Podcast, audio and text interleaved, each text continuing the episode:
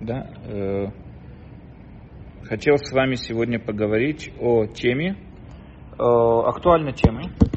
Это мы от, отмечаем 9 ава разрушения храма. И вопрос, что именно мы здесь отмечаем. То есть, э, знаете, в нашей современной жизни, в которой мы с вами живем, я уже не раз говорил на эту тему, но в нашей современной жизни, в которой мы с вами живем, кто может при, по-настоящему признаться, что ему не хватает храма?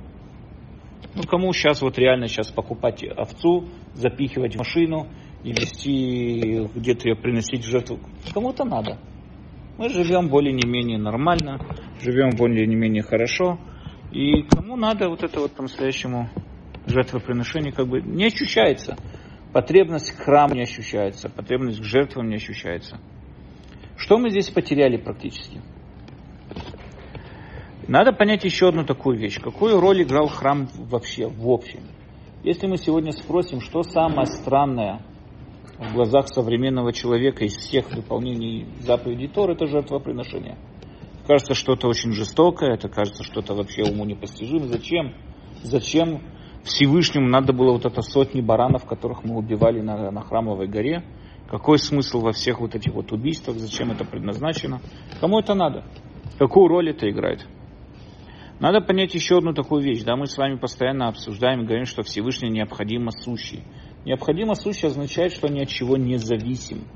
Он ни, от чем, ни, ничем, ни в чем не нуждается. Он сам по себе. Он был до того, как что, был, что бы то ни было построено, существовало, и он таким остается в наши дни. Он необходимо сущий. Если это так, так зачем вообще нужны наши жертвоприношения? Может быть, в каких-то, знаете, там языческих предсказаниях, там, рассказах было о том, что мы каким-то образом приносим еду, воскуряем там, воскурение там Всевышнему, и дымы от этой жертвы попадают там в ноздри богов, и они от этого радуются, и так далее, и так далее. Это вполне может быть. Но мы же более умные люди, чем все это. Нам же понятно, что мы верим в одного абсолютно единого, необходимо сущего Всевышнего. Зачем ему нужны наши жертвоприношения? Зачем они вообще нужны? Зачем убивать такое огромное количество животных и кому-то вообще предназначено? Э, на это у нас есть, конечно, много ответов. В основном можно их разделить на два лагеря. Э, скажем так, ответы мистические ответы, да, связанные с мистикой, мистические ответы, и рациональный подход. Мистические ответы это, например, представитель этого это Рамбан, с Нун, который в конце, мы с вами уже тоже не раз говорили, что такое мистика, что такое рациональность. Мистика, она изначально исключает, в своем определении исключает причинно-следственные связи. Я что-то делаю, и почему-то это на что-то влияет. Не имеет значения почему, но что-то влияет. Я потерял какую-то вещь, я скажу три раза там, предложение Амара Бибиньямин, и я ее найду. Почему? Не имеет значения почему. Найду. Я ее найду. Я там, не знаю, скажу там абракадабра, и где-то там у кого-то, не знаю, там что-то произойдет. Я возьму, там, не знаю, куклу кого-то, буду протыкать иголками, у того будет болеть спина, глаз, ухо и так далее. Почему? Как это работает? Где здесь взаимосвязь? Никакой взаимосвязи нету, но это работает. Это и есть мистика. Мистика изначально исключает любой мистический подход. Будто ли мистический подход каких-то там язычников, будто мистический подход каких-то рациональных людей. Любой мистический подход исключает изначально в своем определении какую-то взаимосвязь между собой. Они, может, там внедрят какие-то, здравствуйте, они, может быть, внедрят какие-то э, понятия Э, понимания и понятия, связанные там, с какими-то духовными силами, и что бы то ни было и так далее. Но в основном в своем определении они, в своем определении они э, игнорируют те связи, на которые мы можем показать пальцем. Объяснить, понять и так далее. Это практически мистика. Что такое рационал? Рационализм. Рационализм это как минимум, да, то, что можно даже сказать не рационализм, а реализм Реализм это как минимум то, что я могу объяснить почему-то и как это происходит. Я, может быть, опять же, увижу что-то, какое-то событие, которое меня вызывает восхищение, потому что я его никогда не видел, но сев, проанализировав его, я смогу его объяснить. То есть реализм, он изначально ищет какие-то да, взаимодействия между двумя, между самим процессом и этим результатом, между действием и каким-то результатом. Если он не найдет человеку, который живет в реализме, ему понятно, что есть причина следственной связи. Он, может быть, ее сейчас еще не знает, но она есть, и он будет ее искать. Мистик изначально искать не будет. Мистик скажет, нету, абракадабра и все произошло. Он изначально искать этого не будет. А человек, который реалистичен, человек, который вот он живет в мире, э, ну, имеет реалистичное мышление и так далее, ему понятно, что даже если он и не понимает причину следственной связи, все равно она есть и существует, ее надо искать. Это два взгляда на, на вот как смотреть, я не знаю, на реальность, как воспринимать реальность и так далее. В основном ошибочно считается, что религия, она мистична. Да, ну что, есть Бог, он нами недосягаем. Я делаю какие-то действия, я его щекочу по животику, он такой довольный, там кувыркается на облаках, довольный от моих действий. И вот как, что, почему, не знаю, но вот такие действия ему приносят удовольствие, а другие действия его каким-то образом злят. И если я же делаю что-то то-то и то, то он меня накажет. Почему, если я включу свет в субботу, меня поразит молния? Я не знаю почему. Но если... Меня это очень удивляет. По-настоящему очень многие люди, которых Азрим Бешеля, они повторяют одну и ту же вот вещь. Что они были уверены, что когда включат свет, их ударит молния. Я не знаю, во что они верили, но молния, по-моему, Зевс лупасил по всем молниям. Как бы наш Бог никакой молнией никак не связан. В кого они верили до того, как Азруба Шейля, я не знаю, но какое отношение... Да? Кому это какое отношение это имеет к нашему Богу, и кто, кто им сказал, что если они включат в субботу, их ударит молния? Все говорят, вот я включил, ждал, и ничего не произошло, молния меня не ударила. Я не знаю, какое у него было представление об иудаизме. Но во всяком случае, если мы это представим, почему, если я включаю свет, меня должна ударить молния, нет объяснения. То есть многие представляют себе ошибочно, что религия это какая-то мистика и занимается совершенно мистическими э, разъяснениями, объяснениями и так далее, и так далее. Э, уже в свое время Рафсадия Гаон, как мы уже не раз это говорили, да, Рафсадия Гаон, это был следующий это последователь вот, э, Хувата Левовод, Рабину Бахье, Ибн Пакуда, это, это Рамбам, естественно, и так далее. Их попытка была вывести вот это вот ошибочное восприятие религии из сознания людей. Религия совершенно и абсолютно реалистична. С мистикой она никак не связана вообще. Мистика с религией никоим образом не связана. Рамбам пишет в Мурен Вухим такую вещь. Человек, который верит в какую-то идею, которую себе, сам себе он ее не может объяснить. Он, он не должен кому-то объяснять, но он сам себе ее не объясняет. Это человек, который ни во что не верит. Изначально. Рамбам, вот как раз сегодня у меня есть утром в пятницу, я даю урок там пару людям по Мурен Вухим. Мы как раз занимались сегодня вот этой главой Перек самых Перек самых первая часть, да, и он там объясняет такую вещь. Есть ошибки, а есть просто нонсенс, да, вещь, которая, это не ошибка даже, это просто, не знаю, как сказать, идиотизм, это дебилизм, иначе никак его не назовешь. Это не ошибка. Например, если я говорю такую вещь, что я думал, что вы покрасили ваш дом в зеленый цвет, а вы его покрасили в красный цвет, я ошибся. Потому что я нахожусь в той же категории, только я перепутал сам цвет и так далее. Там можно сказать, что я ошибся. Но если я думаю, что розовый цвет, он сладкий, а красный цвет, он треугольный, я здесь не ошибся. Здесь просто у меня как бы с головой не все в порядке. Это никакое отношение с ошибкой нету. Я вообще говорю вещь, которую невозможно произнести, невозможно сказать. Поэтому приписать, он там описывает, что приписать Всевышнему те или иные качества, это не ошибка, а это просто само восприятие такого понятия, как необходимость сущий, приписать ему те или иные качества, это изначально само по себе не может быть такого. Это не то, что я ошибся, если я думаю, что Бог в своем определении, Он добрый. Я не ошибся, я просто чушь сказал.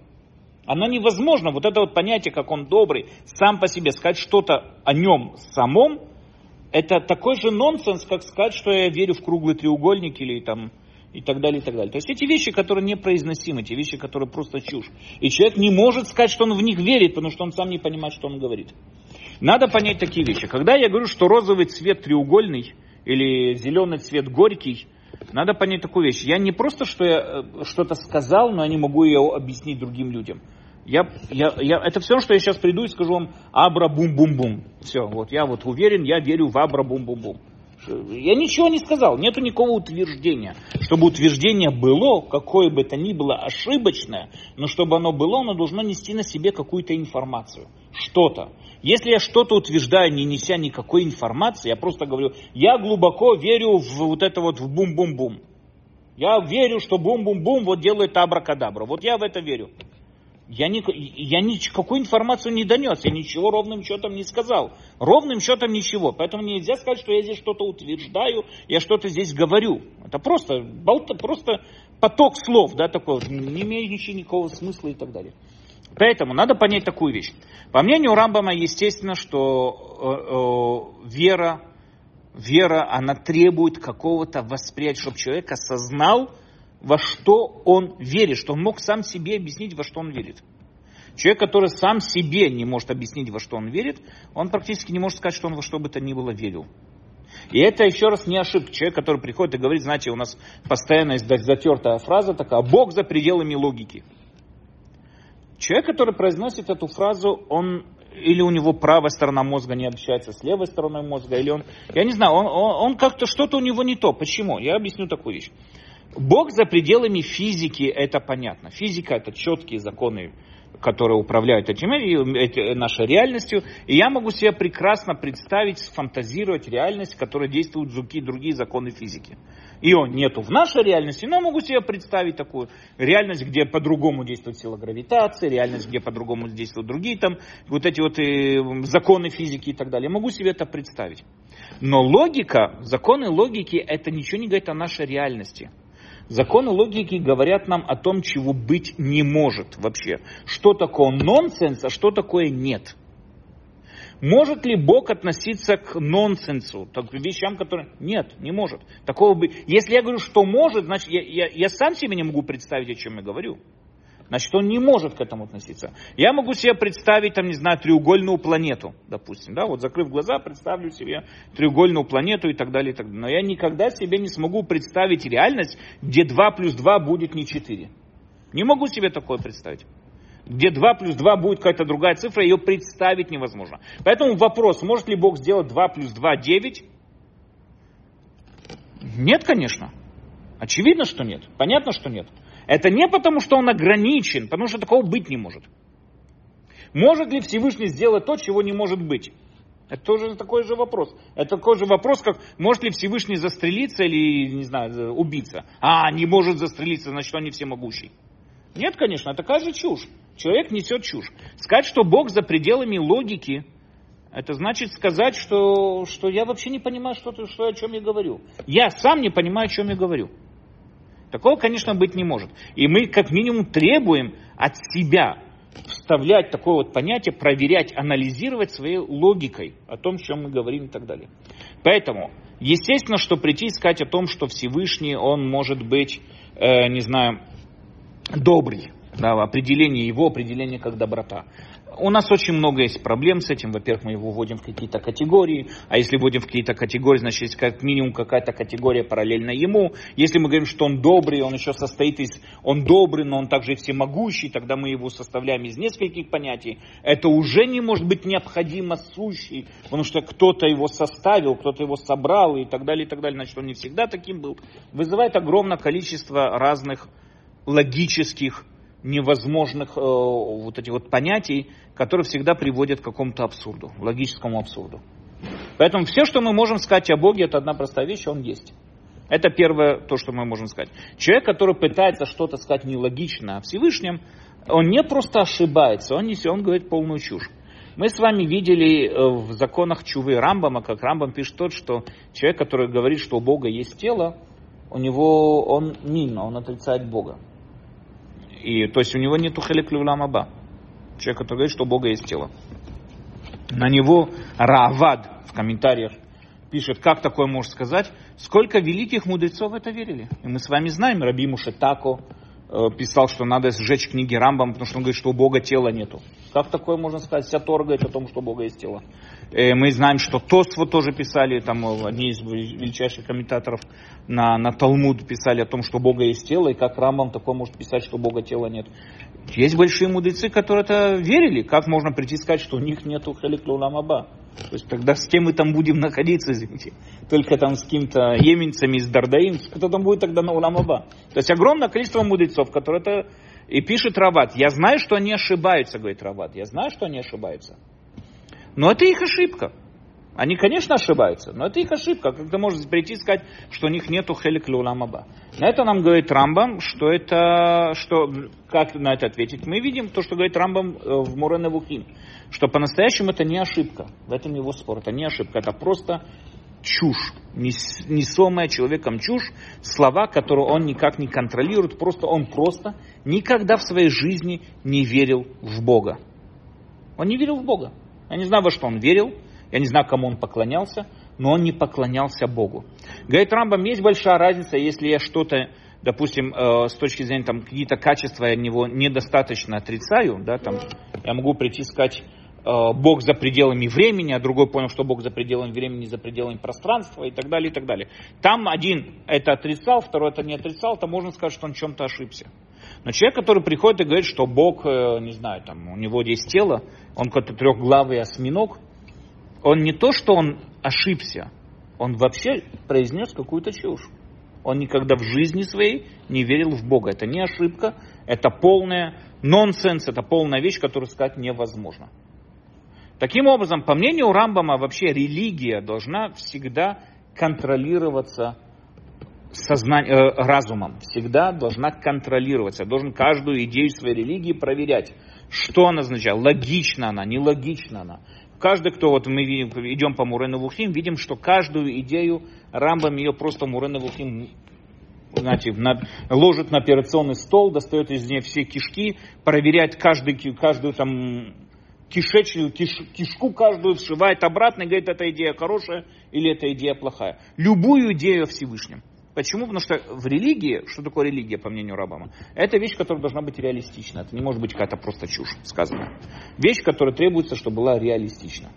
Поэтому, когда мы с вами затрагиваем тему мицвод, и у нас, естественно, затрагивается вопрос, зачем Всевышнему надо, чтобы мы соблюдали мицвод. Мы уже видели с вами в концепции Рамбама, что мицвод по-настоящему Всевышнему не нужны. Он, как и был Бог до наших мицвод, он и Бог после наших мицвод. Ему они вообще не нужны, ему вообще этот мир не нужен. Он необходимо сущий. Мы вообще ему для него ничего не делаем, мы вообще ему в нем никакую роль практически не играем. Для чего тогда нужны мицвод? Мицвод нужны для нас. Мицвод Рамбам разделяет на три группы, которые существуют. Первая группа мицвод – это для правильного строения человеческого мировоззрения. То есть мицвод, который говорит верить в единого Бога, нельзя поклоняться другим богам. Они направляют человека на правильный мировоззренческий путь. Второй мицвод предназначен для воспитания нашего характера, чтобы мы могли жить нормально в обществе. А третий мицвод для того, чтобы, третья группа, чтобы формировать правильное общество, в котором мы могли жить. Чтобы общество было справедливое, правильное и так далее. Таким образом, мицвод делим на три группы, но они в первую очередь для нас. Ни в коем случае не для Всевышнего. Okay? Мистики, мистики к этому отходят, относятся совсем по-другому. С точки зрения мистиков, если я одеваю тфилин, я каким-то образом там влияю на духовные мира, что-то там строю, что-то разрушаю, у них там целые трубы есть, и всякие изобилия, куда там скатываться, перекатываться, какие-то парцуфим и так далее, и так далее. Когда я одеваю тфилин, я один парцуф направляю на другой парцуф, и там что-то происходит. Почему? Какая взаимосвязь? Что значит? Я одел какие-то кожаную коробочку себе на руки, и где-то какие-то там парцуфим происходят, где взаимосвязь? Взаимосвязь. Но мистики не ищут никакой взаимосвязи. Их это изначально не интересует. Изначально их подход в том, что это не мое дело, не мое тело, не моя тема вообще, это меня не интересует. Есть такая взаимосвязь. В Торе написано, значит она есть. Все. А как и где и почему, Бог за пределами логики. Все, что мы пытаемся понять, Бог за пределами этого. Мы изначально не ищем никакой взаимосвязи между двумя между двумя э, этими этапами, между моим действием и результатом нет никакой взаимосвязи. Тора говорит, что есть какая-то связь, и вот поэтому мы в это этому верим и так далее. Какая связь между тем, что я произношу какие-то слова, и там что-то на небесах происходит? Какая связь? Что такое голоса? Голос это выдыхание моего воздуха, который там в, глот, в гортане, там, э, вот это вот, э, забыл как называется, вот это дребезжит, вибрирует, да, и вот производит те или иные звуки. Ну, так это совершенно... Что вы говорите? Ну, отлично, хорошо. Вы, вы сейчас стали сказали, Бог великий и могучий, дай мне дождь. И? Что произошло? Совершенно верно. Ваш сын совершенно материальный. Мне понятно, как именно здесь работает процесс. Ваш сын воспринял информацию, что-то пошел, сделал и так далее. Но когда вы произносите э, э, слово как-то в там, дикарноса, есть слово такое, когда мы читаем, э, просим на парносу, да, когда мы просим за парносу, каббалисты произносят слово дикарноса. По-настоящему это страшное слово, его произносить нельзя ни в коем случае по всем законам. Дикарноса переводится с испанского языка, с латинского языка переводится э, бог плоти, плотный бог плоти. То есть это молитва к ешке. Но у них это считается бог, э, они ошибочно это перевели как бог мяса или бог чего-то, то есть бог изобилия, то есть у них переводится. Но по-настоящему дикарноса это бог плоти переводится. Так во всяком случае они говорят, я произношу слово дикарноса, и бумс, у вас деньги. Как? Как это происходит?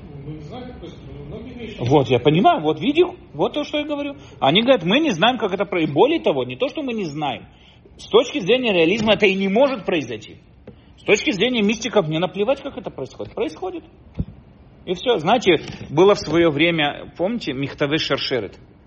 Еще в 80-х не получали никогда такое? В 90-х, я помню, когда мы приехали, вы видели, знаете, о чем я говорю? Это было что-то умуничество. Знаете, о чем я говорю? Вы получаете письмо такое, там перечислено, там, Алла Пугачева, то, то, тот, получили когда-то такие письма, разослали 15 своим близким, и поэтому они там стали всякие суперзвезды и всякое такое. А там такой-то и такой-то не получил, одного убил Сталин, второго умер в аварии, третий умер это и так далее, и так далее. Поэтому разошли это 15 своим, там, не знаю, там, 15 разным людям. И люди, это просто с ума. Мы получали, вот, это было как раз вот, когда мы приехали в 90-91-м, вот все Теводор были забиты этими хтавы шершерет. Называется, потом это перешло на мейлы, это в мейлах получали часто. Это все получалось вот в Мехтаве Шершет. Оставьте, объясните мне, где, что, причем. Ну, отослу я 15 писем. Как я из-за этого стану суперзвездой?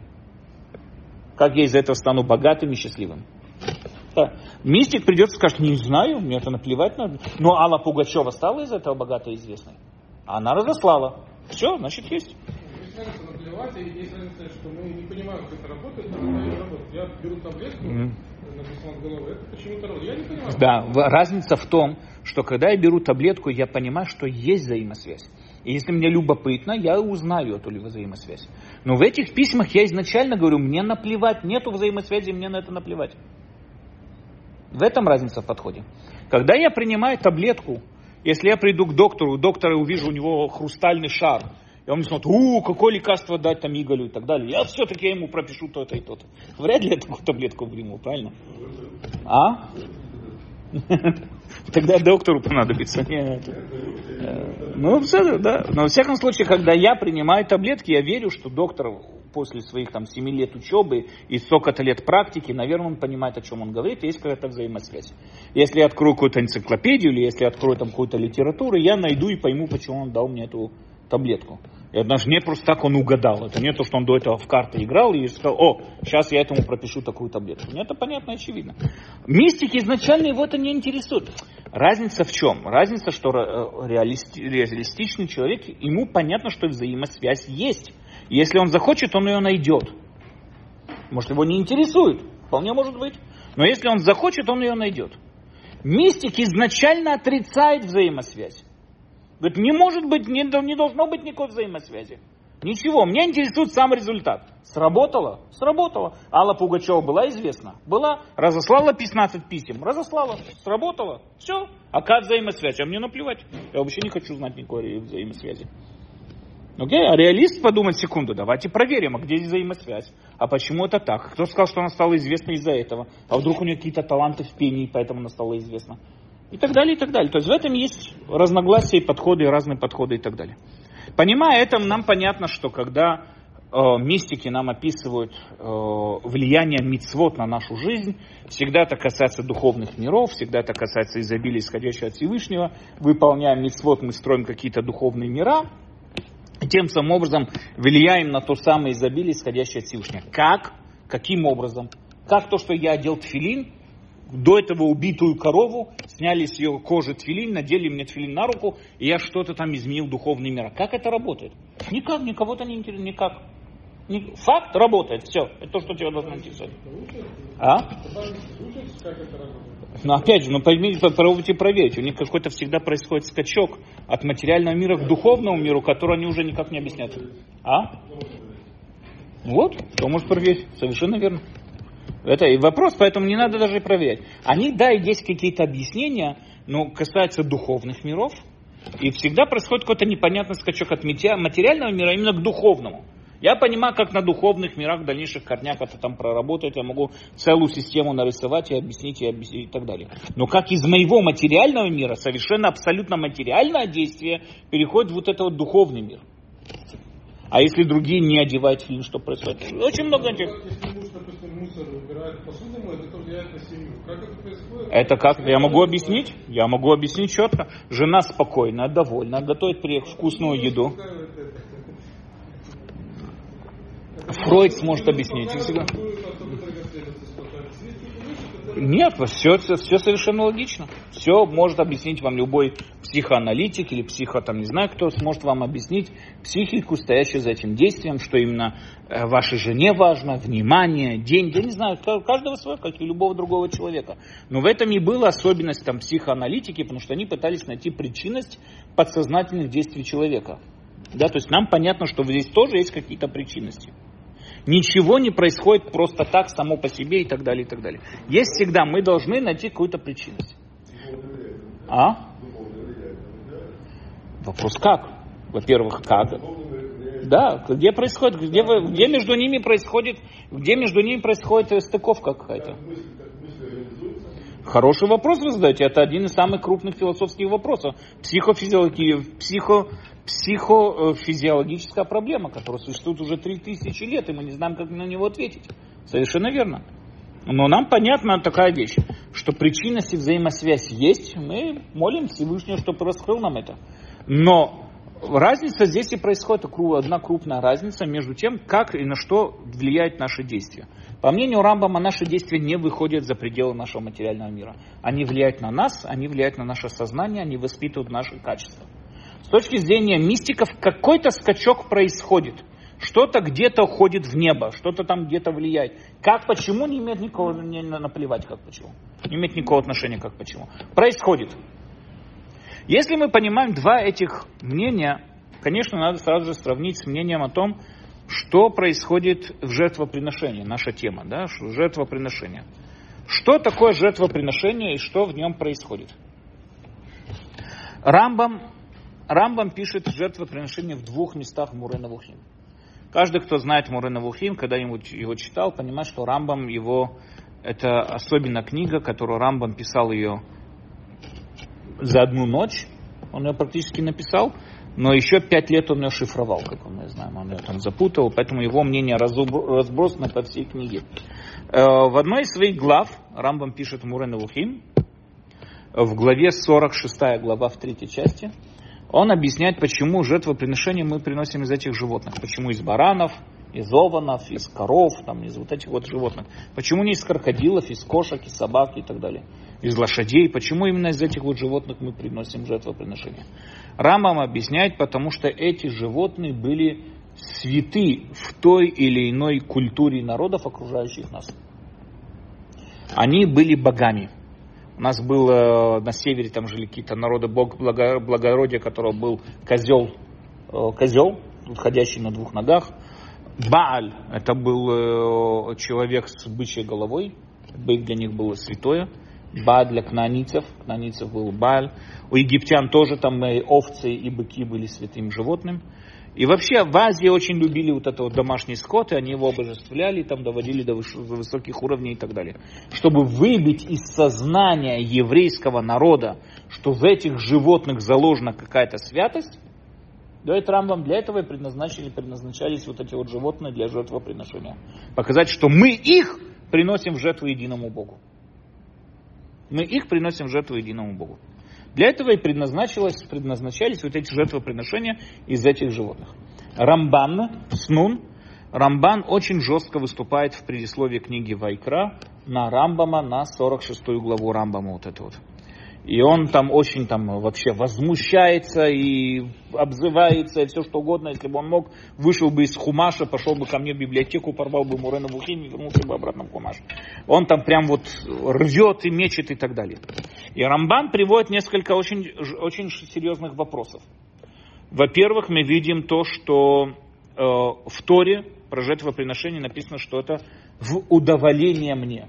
Это новое слово выучил на русском языке. Удоволение. До этого никогда не знал. Это приятный запах. Реах нихоах переводится удоволение. Так вот, э, жертвоприношение удоволения Всевышнему. Если это всего лишь, говорит Рамбан, Рамбан, чтобы это отдалить людей от язычества, так какое здесь удоволение? Кто может прийти и сказать, что это удоволение? Удоволение это вещь, которая изначально что-то хорошее. А здесь ты говоришь, что это ничего хорошего здесь нет. Кроме того, говорит Рамбан, приводит тоже очень жесткие вопросы, почему тогда Каин принес жертвоприношение, еще язычества не было. Эвели, Каин, да, привели жертвоприношение. Ноах, когда вышел из, из, из, из ковчега, принес жертвоприношение, правильно? Мы знаем, что Бильам, когда хотел молиться перед Всевышним, принес жертвоприношение нашему Всевышнему, нашему Богу, чтобы проклясть там и благословить народ и так далее.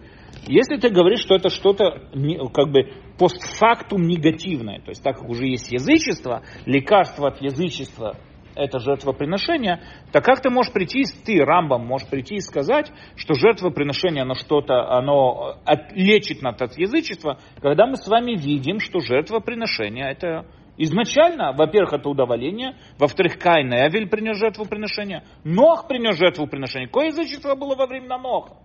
Нох вышел из, из, из ковчега своего, первое, что он сделал, принес жертвоприношение. Какое язычество было во время Ноха? Не было еще ничего. Так а зачем тогда надо было принести жертвоприношение? Поэтому, говорит Рамбан, я отказываюсь от всех этих идей, не готов их слушать, но я принимаю идею Ибн Эзра. Авраам Ибн Эзра, один из величайших еврейских мудрецов, в честь него даже кватер на Луне НАСА назвали. У нас есть три еврейских мудреца, в честь которых называются на Луне кваторы. То есть у нас есть программа такая, что выдающиеся астрономы, они в честь них называются не квазеры, а как их, э, кваторы, кваторы да? Кратеры. Кратеры, да, на Луне. Всех них называются кратеры. Один из них это у нас был, э, это у нас Ральбаг, один из написавший комментарий на весь Танах, Ральбаг, Рабину Леви, Леви Бен Гершом, он он создал какой-то там называется посох Якова. И когда вот представьте себе еще до компаса, до барометра, вы смотрите на небо и вы видите две звезды. Одна большая, одна маленькая это большая, потому что она ближе или потому что она больше? Как вы можете это решить, эту задачу? А им это надо было мореплавателям для, новат, ну, для вот этих вот э, новаторства, как сказать, навигации. Вот для навигации. И, и для этого им надо было знать их местонахождение по отношению к звезде, они приблизились так. Он создал аппарат, который называется посох Якова. Это палочка с надрезами и какие-то математические формулы, которое это прям изменило весь мир, все восприятие, и НАСА там в честь него назвала одно из вот этих вот э, кратеров. Второе у нас был Ибн Эзра, третье у нас был Раби Авраам Ибн Закут, который тоже изучал хождение Луны вокруг земного шара, у него очень большие достижения были. Мы знаем, что Колумб его использовал, настоящая история, когда какой-то из индейских племен поднял восстание против Колумба. Колумб ушел в джунгли со своими солдатами, и когда вернулся, он там сказал индейцам, что он поговорил со своим папой, и тот заберет у них луну, потому что они себя плохо ведут. И произошло то, что по-настоящему потихоньку луна начала замыкаться, они в истерике, бешенстве и так далее. Начали его молить, настоящая история, начали его молить, чтобы он вернул луну. Он сказал, что он подумает, ушел в лес, через 10 минут вернулся, сказал, да, папа сказал, что вернул луну, чтобы они это последний раз делали. И вот чудо, луна вернулась и все и так далее. Откуда он знал в точности, вот это вот затмение Луны, когда произойдет, он-то знал из-за книг э, Раби Авраама Бен Закут, который рассчитал своего времени на 150 лет вперед все затмения Лун, которые произойдут в разных местах земного шара. То есть где-то будет видно, под каким градусом, он все очень четко прочитал. Всяком случае, да, евреи были, видите, раввины когда-то занимались еще и астрономией. То есть, в всяком случае, Ибн Эзра, один из величайших астрономов тоже в свое время, у него есть известный комментарий на Тору, Авраам Ибн Эзра, и он там пишет такую вещь, что Рамбан, Рамбан говорит, что с его идеей он готов прислушаться. Ибн Эзра описывает жертвоприношение э, за грехи. Да, вот это за, за грехи, хатат, который приводили. Он говорит, когда хозяин согрешил, приносит вот этого барашку, его разделяет на части, снимает шкуру, кожу, все, что там всего делают, разбирает, человек видит это все. Это на него действует как психологическое давление для его раскаяния. Он понимает, что мои тишки должны были лежать на, на, на этом жертвеннике, мои почки должны были гореть, я должен был, с меня надо было снимать шкуру и так далее. То есть он видит себя, это на него дополнительное психологическое давление для того, чтобы он раскаялся. Okay? Тем самым образом, это и есть давление, и это влияет на него, и он раскаивается. Говорит Рамбан, с ну в конце, с этой идеей я готов согласиться. То, что пишет Рамбам, что это, Ибн Эзра тоже считался из э, рационалистов, да, он тоже считался из рационалистов, но то, что пишет Рамбан, э, Рамбам, наш Рамбам, да, то, что он пишет, что это и, того, чтобы отвести народ от язычества, да, то есть вот эти животных приносили, с этим я не согласен. А вот то, что пишет Ибн Эзра, я готов это проглотить, скажем так, да, постфактум, бедиавад. Да? Да, что, то, что Бог от нас хочет. Не, вода, да, конечно. Как единому, абсолютно необходимому, сущему, мой барак... Не, это вода, и вопрос, вопрос зачем? Если вообще какой смысл? У нас есть такие, как Рабиуда Леви, и всякие такие, которые говорят, что это не наше дело. Бог сказал, мы и делаем. Но по мнению Рамбама, Рамбам пишет, что мы должны понять смысл, иначе митцвот на нас не действует, потому что митцвот для нашего перевоспитания и так далее. Рамба, и поэтому Рамбан Снун приходит свое долгое объяснение тому, что жертвы приношения каким-то образом воссоединяют духовные мира. То, что мы с вами говорили, как, как мистик, да, духовные мира с материальными мирами. Я убиваю животное, самые низких из живых, и каким-то образом приношу вот это, вот делаю какой-то ритуал вокруг жертвенника, брызгаю кровь, и что? И воссоединяю, как воссоединяю мира? Я не знаю. Ну, воссоединяю мира. Вот это как бы происходит, что я вот сюда спускаю изобилие Всевышнего в этот мир, а материальность я возвышаю на высший уровень, и как бы это животное посвящаю чему-то высокому, и теперь само это животное становится самым высоким, самым материальным, самым духовным. Опять же, как, что, где, э, это в стороне, это не наша тема. Так это происходит. Но, а? Что говорите? Кто? Так чему жертвоприношение?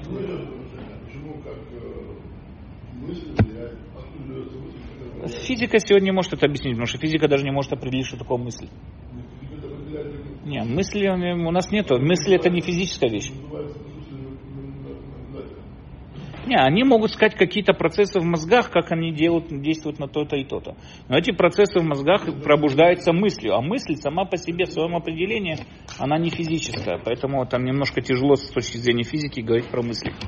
Но во всяком случае, у нас есть Ритву, один из мудрецов, Раби Йомтов, Алиашвили, многие такие радостные грузины кричат, вот у нас был один из поколения первых, который был грузин. Нет, он из города Севилья. Аль-Асвили, Аль-Эль-Асвили, то есть он из Севильи. Он не грузин, с грузинами он не дружил, но во всяком случае э, э, Ритво, э, его Равьемтов Аляшвили, э, у него есть книга, называется Сефер Зикрон Ритво, книга памяти Ритво. Э, в этой книге памяти Ритво надо понять, Ритво сам, он был ученик ученика Рамбана. Он был как бы из из дома Рамбана Снун. Не. Но он пишет, что его сердце не могло сидеть в тихо и спокойно, когда он видит, как нападает на великого орла. Так он пишет, да, как на великого орла, Неша Рагадоль, оттуда пошла эта фраза. Нападает на великого орла, нападают э, люди, и у того нет возможности ответить на себя и так далее. Поэтому он решил написать книгу, которая оправдывает все нападки на Рамбама в данной теме. Это маленькая тоненькая книжечка, которая посвящена именно вот этому объяснению этой темы. Называется Сефер Зикрон Ритва. И Ритва приводит там просто очень простое объяснение. У Рамбана не было перед ним полного Мурена Вухим. Не было. Почему? Потому что если бы у него был Мурена Вухим, он бы тогда не игнорировал 32 главу в этой книге. 32 глава в этой книге объясняет сам смысл жертвоприношения. Надо объяснить такую вещь. Рамбам разделяет мицвод и говорит такую вещь. Мицва, э, идея мицвод делится на две части. Есть глобальный смысл мицвы и есть еще ее частные, ну, то есть как бы кляли, да, район кляли, который стоит за пределами мецвы, есть район прати. То есть, например, надо э, молиться Всевышнему, допустим, или надо одевать филин, это район Клали, надо одевать филин, потому что помнить о Всевышнем, всегда держать его память у себя на голове, на руке, всегда помнить о Всевышнем. А почему именно в такой форме, почему именно такого цвета, почему здесь на голове разделено четыре гру, на четыре этих вот э, раздела, а в руке один цельный и так далее, почему именно так, это уже район прати. Не всегда, говорит Рамбам, на район прати должно быть какое-то объяснение. Потому что какой-то цвет надо было выбрать, что-то надо было сделать. И поэтому выбрали. Но район кляли, он берется на себя объяснить почти все э, районот кляли, почти всех мецвод. Жертвоприношение у нас тоже есть район кляли, есть район прати. Район кляли это то, что мы сейчас с вами увидим. А район прати это было почему именно из этих животных. Это другой вопрос. И таким образом, для того, чтобы понять район чтобы понять район кляли жертвоприношения Рамбама, надо понять такую вещь. У нас существует спор среди комментаторов Торы, если, как читать Тору правильно. Если Мугдаму Мухарба Тора, то есть Тора написана в хронологическом порядке вещей, событий, или Тора не написана в хронологическом порядке, она написана, она написана э, в, то есть по темам. Да, то есть закончили одну тему, переходим к другой теме. Вполне может быть, что начало этой темы было еще до тех событий, которые описывались в прошлой теме, но Тора описана темами, не описана хронологическим порядком вещей и так далее. У нас многие из мудрецов придерживаются к теме того, что Мицвод, у нас есть э, Мидрашим, которые об этом говорят, и у нас есть э, Раши, которые приводят эти, Мидрашим, и многие этому придерживаются, что Мишкан, Мишкан был дан нам как ответ за согрешение золотым теленком. Еврейский народ согрешил золотым тельцом, и вследствие этого был дан Мишкан. У нас есть много высказываний на эту тему что Мешкан пришел, там Мидрашим говорят Мешкан, и Клей Мешкан пришли литакен это хет, исправить грех, исправить грех золотого тельца. То есть Мешкан это был как ответ золотому тельцу. Рамбан спорит с этим, Рамбан говорит, Эн Мугдам Мухарба Тура, то есть нету там, все идет именно этом. И поэтому вначале был дан Мешкан и так далее, а потом был грех золотым тельцом. Okay? И почему он пишет, ведь нельзя такое сказать, он пишет, Рамбан Снун, потому что весь мир существует ради жертвоприношения. Весь мир существует ради одной причины, какой? Чтобы было жертвоприношение. Так считает Рамбан, чтобы сближать духовные и материальные мира, сближать их вместе, для этого существует весь мир. Поэтому вода, что ради этого не вышли из Египта, а то, что в Торе вначале описано, то, что в Торе вначале описано, э, вот это, Э, извините, я перепутал, то, что в Торе вначале написано «золотой телес», а потом «мешкан», это потому что «эн мугдам мухар батура». Так он это считает, потому что там может быть вписаться не в, не в хронологическом порядке. Но многие придерживаются к идее тому, что, что, что Мешкан, и у нас есть много Мидршим, которые это пишут, что Мешкан был дан нам как контра, как исправление или перевес греху золотым тельцом. Для того, чтобы это понять, надо понять такую вещь. Что здесь мы с вами уже не раз разбирали да, психологический подход Торы, мы с вами видели это насчет кровомщения, насчет красивой пленницы. Мы с вами не раз об этом говорили, что Тора очень часто вместо того, чтобы идти лоб в лоб с человеком, она совершает какие-то определенные такие вот обходы, как бы разрешает, но накладывает такие огромные ограничения, чтобы человеку уже было неудобно, неуютно или направлен в правильное, правильное русло и так далее.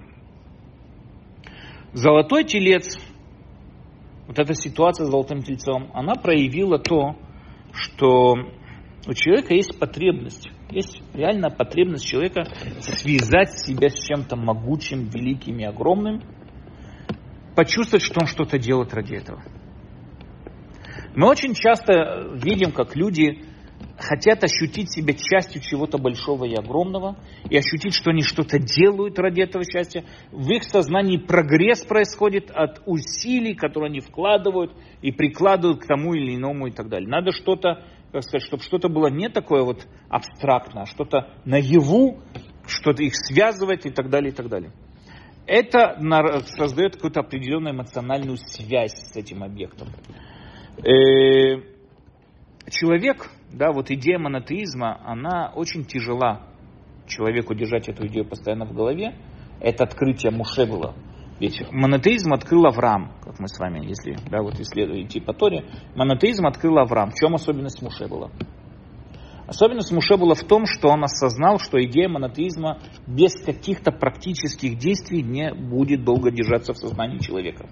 Рамбам пишет, что человек в основном вспомнит ритуалы, в основном ритуалы, а не идеи, стоящие за этими ритуалами. Поэтому надо создать какой-то определенный ритуал, который будет нас направлять на правильные идеи. Потому что человек в основном помнит сам ритуал. Люди помнят какие-то обычаи, мы это очень часто можем видеть. У людей помнят какой-то деревни, принято, что там, не знаю, заходя в деревню домой, он сапогом бьет по, по косяку дверей. Почему? Не знает почему, так принято. Из поколения в поколение так. Дед его делал, прадед его делал, все так делали, и он так делал. То есть сама идея почему, она уже забыта. Но ритуал остается, практическое действие остается. Муше понял, что надо для того, чтобы идея с монотеизмом оставалась, надо, чтобы эта идея была закреплена практическими, практическими действиями, практическими какими-то поступками. Надо, чтобы что-то держалось и было и так далее. Но было, э, еврейский народ проявил то, что вот эта вот потребность ощутить себя чем-то, частью чего-то большого и великого, огромного, чего-то, что вот можно, что было наяву, не просто частью какой-то идеи, да, не просто какой-то идея, чтобы что-то вот было конкретно стоящее перед ним. Не просто выполнять и жить там, не знаю, хорошей, справедливой жизнью, а вот что-то было, вот было, чтобы можно было к нему обратиться. И поэтому они вернулись к своим старым привычкам. Старые привычки это было вот это вот божество египетское. Это то, что у них была потребность. Знаете, мы это можем с вами сегодня э, замечать меня вот всегда поражает Уман, Роша Шана. Люди бросают свою семью, едут в Уман на Роша Шана. Там десятки тысяч, правда не знаю, что они в этом году будут делать, но десятки тысяч едут туда. И да, там большой вопрос, что? Что с этим? Я думаю, что одно из правильных решений Путина было то, что он не напал на Умань. Они бы оттуда бежали бы очень далеко, да на них был бы такой открытый фронт вот этих вот э, ненормальных людей, которые там находятся в основном. Но, во всяком случае, этот, э, мы видим с вами Лагбаумер. Да, люди едут на Мирон. Мы видим с вами все эти фестивали, которые происходят вокруг тех или иных могил. Могила Бабасали, могила Раби Шимон Барюхай, э, могила там вот этого вот Раби Нахмана из Бреслова. Что туда тянет людей? Люди приходят и говорят, смотри, молитва Роша Шана там, это совсем другая молитва. И все говорят, что огромная масса людей.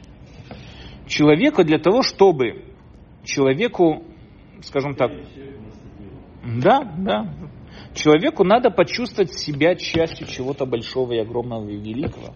Человеку надо почувствовать себя частью чего-то вот такого конкретного. Есть место, к которому я могу прийти и обратиться. Идея тому, что я Богу могу обращаться в любом месте, оно не так заманчиво, как то, что есть определенная телефонная будка, куда могу зайти, позвонить, и он и с ним поговорить. Вот Иля Маравина сегодняшний день, совершенно верно. Да. Да, у нас есть какое-то определенное место, куда мы можем обратиться, и так далее, и так далее. Я вот слышал, там в этом году скончался старейшина Мирона. Был такой дедушка в Мироне, который там уже давным-давно молится. Его кто там по интервью спросил, ездит ли он на Лагваомер, э, на Рошашана туда. Он говорит, нет, те язычники. Нет, конечно, зачем ездить туда, если у нас есть вот прекрасная могила в Израиле? Меня тоже очень рассмешило. Потому что они едут туда, да. Ну, это понятная вещь, да. То есть, ну, человеку надо почувствовать себя частью чего-то большого и огромного и великого и так далее. Когда-то проявилась потребность. Ответ этой потребности был мешкан.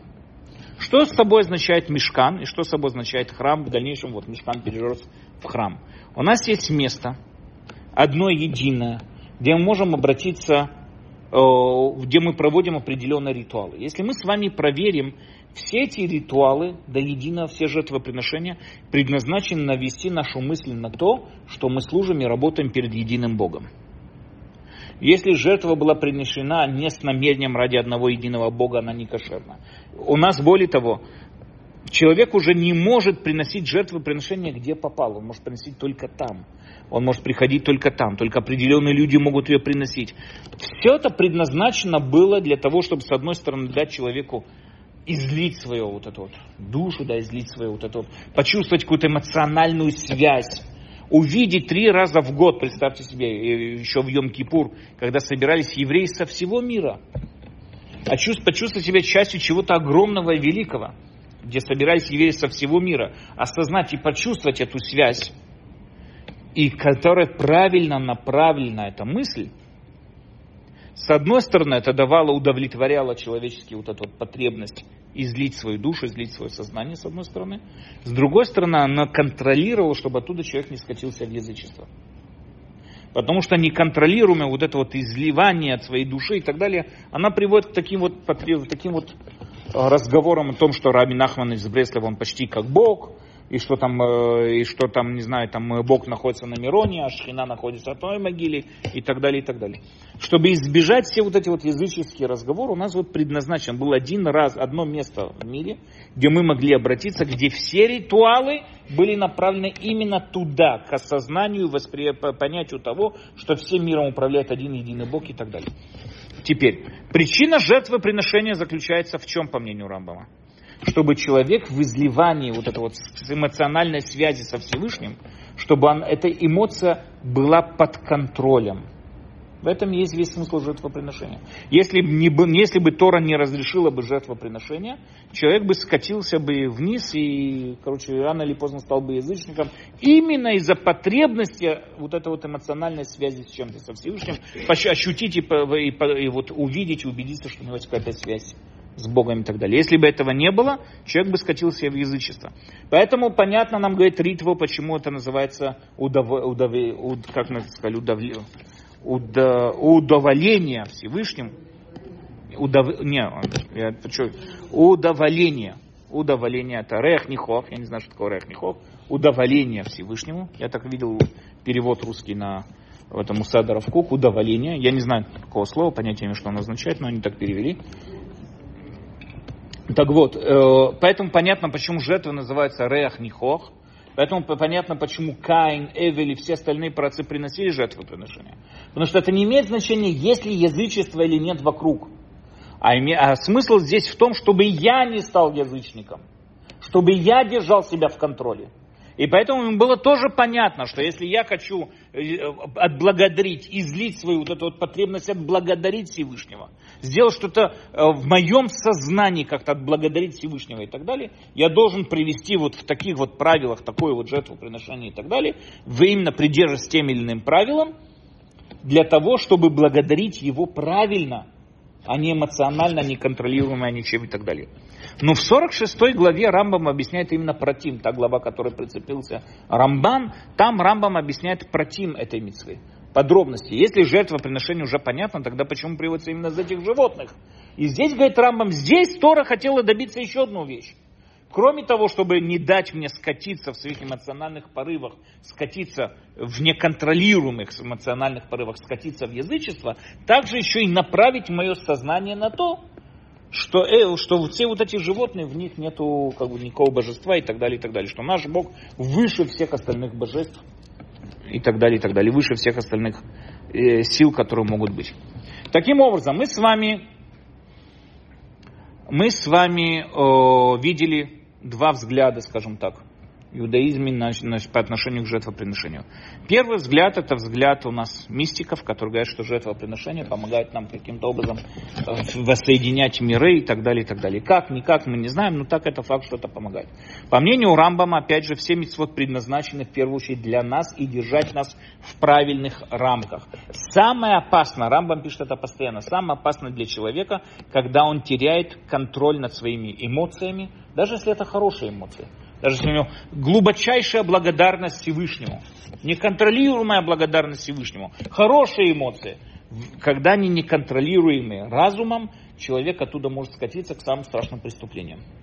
Может скатиться к самым страшным, э, там, самым страшным последствиям и так далее. Поэтому даже их и то надо уметь контролировать. Когда люди проявили, вот это при Золотом Тельце была проявлена вот эта потребность быть на эмоциональной связи со Всевышним, дать ему что-то, принести ему что-то, ощутить, что мы что-то ради него делаем и так далее. Когда это ощущалось, когда это происходило, тогда в данной ситуации были даны четкие рамки, как и где можно служить как и где это происходит, чтобы ни в коем случае не выйти за рамки контроля. Знаете, у нас есть э, такие справочники о кошерности э, лекарств на Песах. Да, вот кошерность лекарств на Песах. По-настоящему это полная чушь. Нету никакого, никакого запрета употреблять какое бы то ни было лекарство на Песах все то время, что его не кушают. Да? То есть, если это не, не то, что человек такой голодный пришел домой, открыл холодильник, нечего поесть, взял и акамол себе насыпал в рот. Понятно, нет. Лекарство это то, что называется ло дерехахиля, непривычная еда. Все, что непривычная еда, нет никакой проблемы в Песах ее употреблять. Вообще, это не считается едой. То есть, изначально любое лекарство, если это не еда, да, если это не кушается, не просто какая-то э, пищевым, там что-то помазать на хлеб и так далее, не как там, а именно как лекарство, как витамины, лекарства и так далее, которые человек не кушает, не принято его кушать, нет никакой проблемы на Песах его употреблять и, кушать, и употреблять это лекарство и так далее. зачем эти справочники нужны, знаете? Мне это, мне это сказал главный, один из судей в суде Равознера.